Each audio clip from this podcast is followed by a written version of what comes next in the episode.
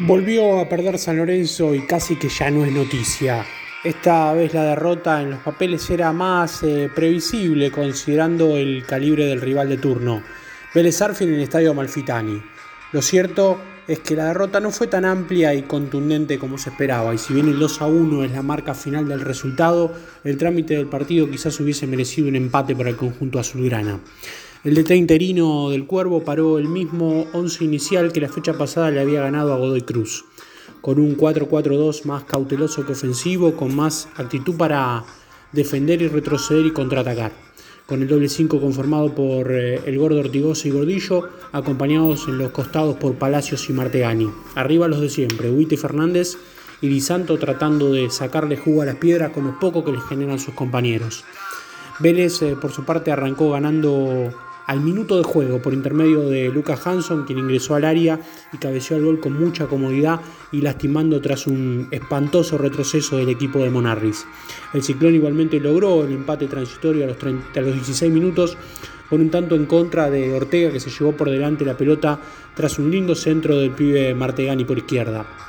Sin embargo no pudo sostenerlo demasiado. Fue nuevamente el ex Tigre que a los 28 minutos puso en ventaja local con un remate de larga distancia en el que dio la sensación de que Torrico podría haber hecho algo más. En la segunda parte San Lorenzo con empuje y un poco más de determinación tratado de llevarse por delante a Vélez. Sin claridad volcó el juego en campo rival. Igualmente Torrico tuvo que intervenir para sacar alguna que otra contra. Herrera y Fernández Mercado por los laterales fueron los más incisivos y decididos en avanzar en campo rival. Los ingresos de Pocho Ceruti y Perrito Barrios no cambiaron en nada el andar ofensivo del equipo, ni mucho menos.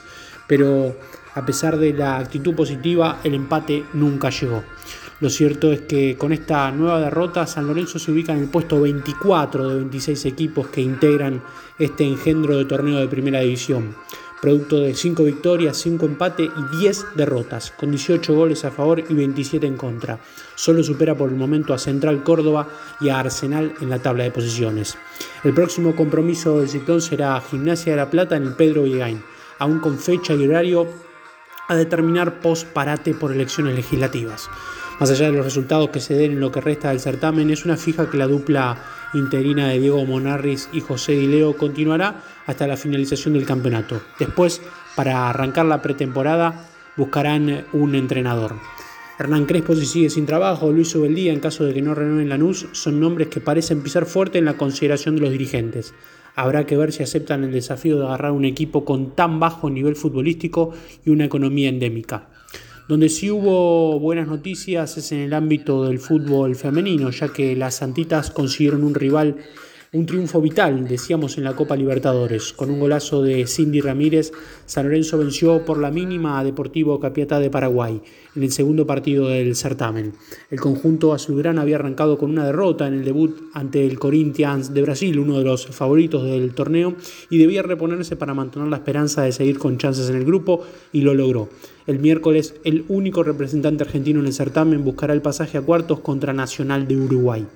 Recordemos que el equipo dirigido por Nicolás Basualdo consiguió el pase al certamen continental luego de consagrarse campeón superando por penales a Boca en la final del torneo Apertura 2021. Estas fueron las noticias del mundo de San Lorenzo Almagro, informó para Examen Deportivo Fernando Neira.